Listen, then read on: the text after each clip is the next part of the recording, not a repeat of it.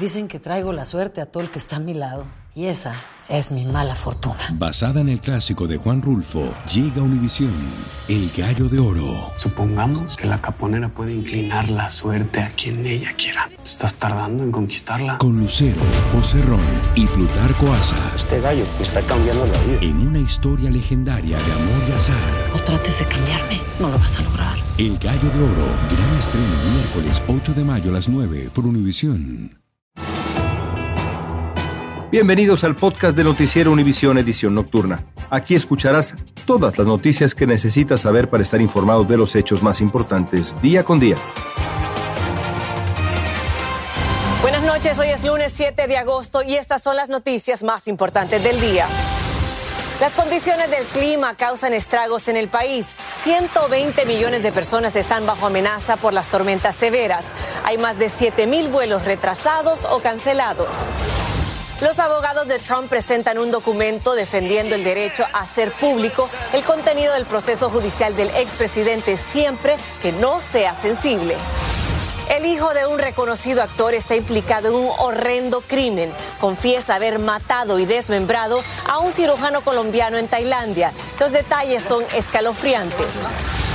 Y el Servicio de Rentas Internas anuncia cambios. Les contaremos todo lo que necesita saber sobre el nuevo procedimiento para declarar sus impuestos en 2024 y si esto significa que usted recibirá su reembolso más rápido. Comienza la edición nocturna. Este es Noticiero Univisión Edición Nocturna con León Krause y Mike Interiano. Muy buenas noches. El mal tiempo está de verdad trastornando la vida de millones, millones de personas en la costa este, sobre todo de Estados Unidos. Así es, los tornados, los fuertes vientos, sumados a los granizos, destruyeron o dañaron múltiples viviendas y pues obligaron a los residentes de varios estados a buscar refugio. Así es, Maite. Fabiola Galindo está en vivo con un recuento de la difícil situación. Fabiola, cuéntanos. Así es, León Mighty. A esta hora hay cientos de vuelos cancelados o retrasados tanto en los aeropuertos La Guardia, aquí en Nueva York o en Newark, y hay miles de personas sin suministro eléctrico. A pesar de eso, las autoridades dicen que los daños no han sido masivos como se pronosticaba. Sin embargo, los daños personales sí lo son. Al menos dos personas han fallecido, un joven de 15 años en el estado de Carolina del Sur, justamente cuando en medio de la tormenta salía de su auto y un árbol cayó encima de él. También otro hombre falleció debido a un impacto de un rayo. Ese es el recuento del mal clima este día. Escuchemos. Tormentas con vientos destructivos, alertas por posible granizo y hasta tornados afectan a millones de personas en la costa este desde Georgia hasta Nueva York.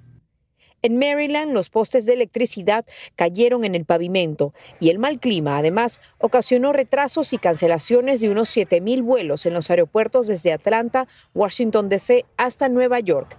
La caída de árboles sobre las casas y tendido eléctrico afecta esta noche a cerca de un millón de personas en la costa este que no cuentan con suministro eléctrico debido a las poderosas tormentas. La mayoría de los afectados se encuentran en el estado de Georgia.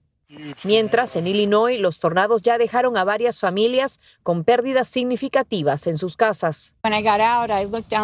Cuando salí miré hacia la carretera y solo se veía una masa de nubes oscuras y le grité a mi hija que saliera a mirar. Me dijo que me olvidara del coche y me fuera al sótano, dice esta mujer de la localidad de Edinburgh, cuya vivienda ha sido afectada ya dos veces por los tornados. No muy lejos de ahí, Brad Kaufman dice que los vientos se llevaron todo el lado de su vivienda. Se lo llevó todo, como pueden ver. La casa y los cobertizos quedaron destruidos y tuvimos suerte de no estar en casa. Las autoridades no han reportado más daños masivos y se espera que el clima mejore este martes. En Nueva York, Fabiola Galindo, Univisión. Gracias, Fabiola. Y vamos directo con nuestro meteorólogo, Eduardo Rodríguez, para que nos cuente qué nos espera en las próximas horas. Muy buenas noches, Eduardo, te escuchamos. Gracias, Maite. Muy buenas noches, amigos. Este es el rastro de esas tormentas, numerosos reportes de granizo y viento fuerte que en algunos sectores como la ciudad de Atlanta han llegado hasta por lo menos más de 70 millas por hora en ráfagas. Asociados a esta potente baja que ha estado en el noreste del país, con estos vientos en las capas medias y altas muy, pero muy intensos. En superficie, un sistema frontal que es justamente el que ha estado provocando todas las tormentas. La mayor parte de la actividad de estas tormentas estará ya sobre el mar en horario de la madrugada. De todas maneras, la vigilancia de tormentas severas, al menos para las costas de las Carolinas, es dura hasta por lo menos las 3 de la madrugada. Una nueva perturbación en el centro y noroeste del país estará afectando más estados en las próximas horas.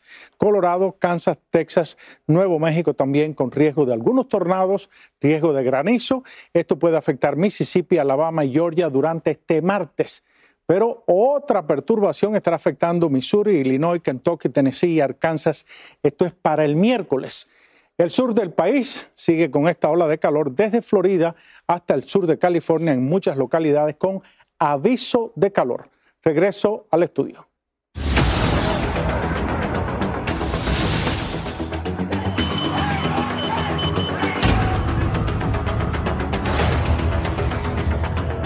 Y hablemos ahora de política. Los abogados del expresidente Trump presentaron a la jueza Tania Chutkan en Washington un documento defendiendo el derecho de Trump de hacer público contenido del proceso judicial que no sea sensible.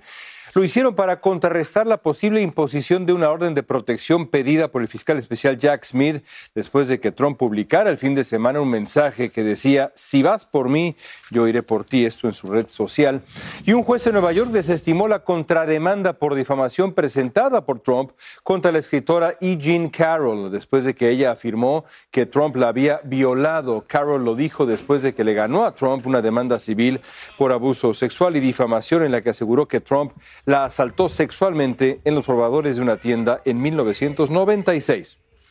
Y un juez en Minnesota sentenció hoy a cuatro años y nueve meses de cárcel a Tu Tao, uno de los tres ex policías declarados culpables por su complicidad en el homicidio de George Floyd en Minneapolis.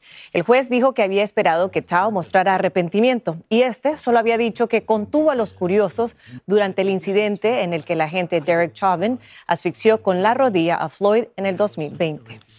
La policía en Alabama, mientras tanto, investiga una pelea entre varias personas ocurrida en la orilla del río en Montgomery la noche del sábado. Esto le ha dado la vuelta al mundo, esta pelea. El alcalde dijo que la policía arrestó ya a varias personas que atacaron a un hombre que estaba haciendo su trabajo. No está claro qué motivó este altercado, pero la policía está revisando los videos que ustedes están viendo ahora y que entregaron varias personas. Y la policía arrestó hoy al primo del joven que mató a 19 niños y dos profesoras en una escuela primaria en Uvalde por amenazar con disparar contra una escuela en San Antonio, en Texas. La prensa local informó que Nathan Cruz, de 17 años, fue detenido después de que dijo que planeaba hacer lo mismo que su primo Salvador Ramos hizo en la ciudad de Uvalde. Y el gobierno de México pidió a las autoridades de Alemania que investiguen a fondo la muerte de la estudiante mexicana María Fernanda Sánchez, cuyo cadáver fue hallado en el canal de Berlín. La policía alemana dijo que hasta ahora no se puede asumir que haya alguien involucrado en la muerte. El embajador de México en Alemania dijo que por el momento no hay evidencias de violencia en el fallecimiento de la joven. Y mientras tanto, en México encontraron muerto en un bar a un empresario que fue reportado como desaparecido. Desde la Ciudad de México, Sandra Argüelles nos tiene las últimas imágenes de él con vida y los detalles de esta investigación. Después de 24 horas de haber sido reportado como desaparecido, fue encontrado sin vida el empresario de 41 años, Íñigo Arenas Sainz. Por la mañana, el presidente Andrés Manuel López Obrador lo confirmó. Sí, sí, muerto. Sí, eh, más, más tarde. Sí la Fiscalía sí, va a dar la información. De acuerdo con las autoridades, Iñigo Arena salió por su propio pie aproximadamente a las 2.50 de la mañana del domingo del club nocturno conocido como República en la zona norte de la Ciudad de México. Y así lo demuestran las cámaras de seguridad. En ellas se observa cómo el empresario es retirado del lugar por un guardia del club, presuntamente por estar en estado de ebriedad. Con la versión que tenemos de la Fiscalía de la Ciudad de México, con los datos que nos proporciona la Secretaría de Seguridad Ciudadana, es que la persona desaparecida se traslada a otra entidad. De acuerdo con las indagatorias, el empresario se dirigió a Naucalpan, en el Estado de México, para ir a un lugar conocido como Black Royce, sin que hasta el momento se haya dado a conocer los videos que así lo constaten. En ese lapso de tiempo, la familia perdió contacto con él, por lo que a través de Internet diversas cuentas compartieron la ficha de búsqueda del empresario y en segundos se hizo viral. Fue hasta las 7 de la mañana con 38 minutos que la policía recibió una llamada anónima para reportar que un hombre se encontraba inconsciente dentro de este lugar. De acuerdo al comunicado emitido por la alcaldía, el cuerpo fue encontrado sin indicios de violencia y se informó que la Fiscalía del Estado abrió una carpeta de investigación para determinar las causas de la muerte. Sandra, estás precisamente ahí en Naucalpan, en el Estado de México, donde fue encontrado muerto el empresario. ¿Cómo, cómo está la zona? ¿Qué nos dices? Así es, León, pues este lugar, Black Royce, publicitado como restaurante, fue clausurado y se encuentra con sellos de inmueble asegurado porque se están realizando las investigaciones para determinar qué fue lo que pasó con el empresario y cómo fueron sus últimos minutos. Así que aquí se mantiene una patrulla de la Policía del Estado de México para resguardar el establecimiento. Por último, León, te comento que el cuerpo de Íñigo Arenas ya fue entregado a sus familiares, quienes hasta el momento no han querido hablar ante los medios. Nosotros vamos a seguir muy pendientes del caso. De momento, regreso contigo allá al estudio. Así será. Gracias, gracias, Sandra. Estás escuchando la edición nocturna de Noticiero Univisión.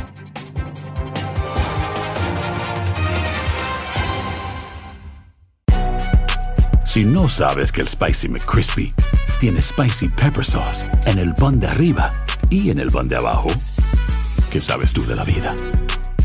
Para, pa, pa, pa. Lucero junto a José Ron protagonizan El Gallo de Oro. Gran estreno miércoles 8 de mayo a las 9 por Univisión. Y de las mejores. Continuamos con el podcast de la edición nocturna de Noticiero Univisión. El hijo del actor español Rodolfo Sancho confesó haber matado y descuartizado a un médico colombiano allá en Tailandia. Daniel Sancho está preso en ese país mientras la policía investiga cómo pasó todo esto. Guillermo González nos va a explicar. Daniel Sancho, de 29 años y origen español, confesó que fue el asesino del médico colombiano Edwin Arrieta, de 44, en una isla del sur de Tailandia. En este video de la policía tailandesa se observa a Daniel Sancho comprando cuchillos y elementos de aseo que supuestamente utilizó para cometer el crimen. La policía dijo que Sancho asesinó a su víctima en la habitación de un hotel y luego lo descuartizó. Posteriormente arrojó los restos en varios lugares de la isla donde ambos se hallaban. Horas después de cometer el crimen, el propio Sancho habría llevado a los investigadores a los lugares donde arrojó las partes del cuerpo de Arrieta. También se les ve juntos en una motocicleta en lo que parecen ser los últimos momentos con vida del cirujano colombiano. En una entrevista a la agencia EFE, Sancho dijo que supuestamente fue engañado por su víctima. Soy culpable, pero yo era el rehén de Edwin. Me tenía como rehén. Era una jaula de cristal, pero era una jaula me hizo destruir la relación con mi novia, me ha obligado a hacer cosas que nunca hubiera hecho. Sancho le dijo a TV5 de España que después de su confesión, la policía lo está tratando muy bien. Estoy bien, me tratan muy bien, la policía me trata muy bien. Para que te hagas la idea de lo bien que me tratan, ¿Sí? estoy, cena- estoy cenando con ellos en el mejor hotel de la isla. Él está diciendo muchas cosas. Está ensuciando el nombre de mi hermano. Pero mi hermano no se puede defender. El diario Bangkok Post dijo que ambos discutieron en la habitación del hotel y que Sancho golpeó a Arrieta dejándolo inconsciente. En medio del pánico y luego de tratar de reanimarlo, según la publicación, Sancho tomó la decisión de descuartizarlo. Según la agencia EFE, el supuesto asesino confeso ya tuvo su primera audiencia ante un juez, fue enviado a una cárcel de Koh Samui en el sur de Tailandia y por ahora solo podrá recibir visitas de su abogado. Según las leyes tailandesas, Sancho podría enfrentar la pena de muerte o la cadena perpetua. Regreso contigo. Gracias, Guillermo. Horrenda historia. Y a solo unos días del regreso a clase de millones de estudiantes en este país se reporta una escasez alarmante de maestros en las escuelas públicas. El mayor problema que enfrentan para cubrir las plazas son los salarios tan bajos, por lo que una docena de estados están considerando relajar los requisitos de certificación y al menos 26 estados han propuesto aumentar las compensaciones salariales. Y ahora vamos con una muy buena noticia. Para la próxima temporada de impuestos, el año siguiente, el IRS anunció que los reembolsos y créditos llegarán más rápido a los bolsillos de los contribuyentes. Esto debido a que el IRS recibirá de forma digital 20 formularios sobre los impuestos que antes solo se recibían en papel. Este año el IRS recibió 125 millones de piezas de correspondencia y 76 millones de declaraciones en papel. Con estos nuevos cambios, se estima que el 94% de los contribuyentes puedan enviar todos sus documentos de forma electrónica, reduciendo hasta casi la mitad del tiempo de procesamiento y agilizando así por varias semanas los reembolsos monetarios. Eso quiere decir que usted y yo recibiremos nuestro dinero más pronto de lo pensado. Una buena noticia. Desde hoy la Cruz Roja en este país permitirá que más personas gay puedan donar sangre, lo que estaba restringido desde hace 40 años cuando surgió la epidemia de SIDA. Así sigue las nuevas directrices de la FDA sobre la elegibilidad de los votantes. Ahora la Cruz Roja va a utilizar una evaluación individual independientemente de la orientación sexual del donante. Y ahora una historia para sonreír un poco. El sueño de muchos padres es que sus hijos sigan sus pasos y en el caso de un piloto mexicano estadounidense de la aerolínea United, así ha sido porque su hijo no solo se convirtió también en piloto, sino que además pudo cumplir el sueño de volar junto con su padre, ellos dos juntos. Luis Mejía tiene esta historia, veanla. La próxima vez que viaje en avión, fíjese quiénes son los tripulantes. Si tiene suerte, podría estar volando con los Castillo. ¿Usted pensó alguna vez que su hijo iba a ser piloto? No, no. Le presento al capitán Luis Castillo y a Luis Castillo hijo. Cuando ya me dijo que, quería ser un piloto, estaba muy orgulloso y creía, pues, hay, que, hay que ver si lo puedes hacer antes de que yo uh, retire. Antes de que se jubile. Sí. El hijo lo consiguió y después de varios trabajos empezó a volar con United. I mean, I feel incredibly lucky that that uh, we had time to do this and that, that everything worked out. But... Hoy se siente muy afortunado de que todo funcionara y que la vida le permitiera varias veces volar con su padre. El capitán se va a jubilar en unos nueve meses. En ese tiempo, padre e hijo esperan volar un par de veces más. De cualquier forma, su sueño ya se ha cumplido. Para mí, este es un otro sueño hecho real, porque estamos volando juntos. Ese es el segundo. El primer sueño fue el que permitió a un joven hispano llegar a ser capitán. Yo crecí en, el este de Los Ángeles y de ahí sabíamos cómo se miraba un avión y, eh, ese es un avión. Pero nunca en mi mente pensaba que iba a ser un piloto. No solo lo logró en una época en la que no había muchos pilotos hispanos, sino que iluminó el camino a otras generaciones. Con su padre como modelo, Luis Hijo sabía que trabajando duro él también podría llegar muy alto. Hoy su único límite es el cielo. En San Francisco, Luis Mejía, Univisión. Qué bonita historia, padre e hijo compartiendo en el cielo ahí. Bueno, a ver cuál. de piloto. Continuamos con el podcast de la edición nocturna del noticiero Univisión. Un agente policial de Nuevo México está considerado un héroe después de publicarse el video del momento en que salvó la vida a un recién nacido, esto en Deming, cuando una mujer dio a luz en el asiento delantero de un auto. Al llegar al hospital, el bebé no daba señales de vida. Sin embargo, el policía tuvo sangre fría, le dio palmaditas en la espalda y el bebé empezó a llorar. Le salvó la vida. Ay, no, qué milagro. Wow. Y a su regreso, tras participar en la Jornada Mundial de la Juventud en Portugal, el Papa Francisco reiteró la tolerancia cero con los casos de abusos por parte de miembros de la Iglesia, a la de que una forma simbólica se refirió como una epidemia y la llamó una tremenda peste. En la Iglesia hay una, una frase que la estamos usando continuamente, tolerancia cero, tolerancia cero. Y los pastores que de alguna manera no se hicieron tienen que hacerse cargo de esa irresponsabilidad.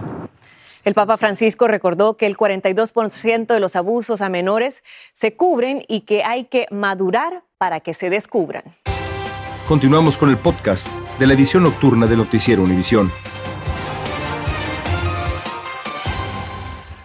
Un mapache se volvió el centro de atención durante un partido entre el Real Salt Lake y el Club León en la League's Cup. Así es, Maite. Entró por un agujero en el techo, de la sala de los periodistas y lo sorprendió cuando cayó de repente por una gotera del techo. Finalmente lo atraparon y lo liberaron. Las imágenes virales en redes sociales. No es la primera vez que un mapache sorprende a los periodistas. No, pero ese estadio... Chiste gran- local. Bueno. Y vamos a cambiar de tema y me encanta esta historia. Una comunidad de Wisconsin le dio un paso frente a un niño que después subastó sus dos gallinas en una feria para pagar el tratamiento de su hermano de cuatro años que tiene cáncer, León. La primera sorpresa fue que el niño logró subastar las aves por nada menos que 6 mil dólares, pero la segunda es que los miembros de la comunidad igualaron la cifra para un total de 12 mil dólares.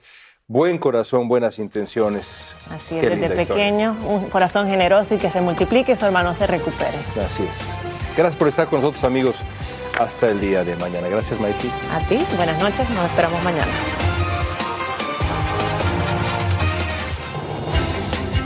Gracias por escucharnos. Si te gustó este episodio, síguenos en Euforia, compártelo con otros, públicalo en redes sociales y déjanos una reseña. Lucero junto a José Ron protagonizan El Gallo de Oro. Gran estreno miércoles 8 de mayo a las 9 por Univisión. Y de las mejores.